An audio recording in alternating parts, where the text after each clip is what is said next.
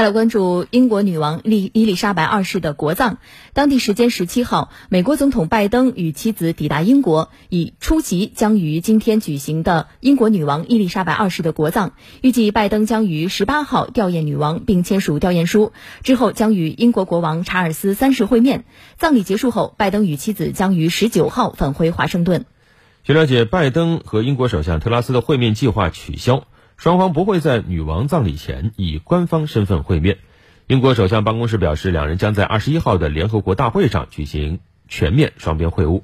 英国外交部消息人士透露，将有近两百个国家和地区的约五百名代表出席英女王伊丽莎白二世的国葬，其中包括近一百名总统和政府首脑，以及二十位外国王室成员。英国政府表示，女王国葬当天，全国的约一百二十五家电影院将放映葬礼进程，各地公园、广场和大教堂也将设置屏幕播放这场盛大的仪式。英国女王伊丽莎白二世于九月八号去世，年终年九十六岁。九月十九号起，葬礼将在伦敦威斯敏斯特大教堂举行。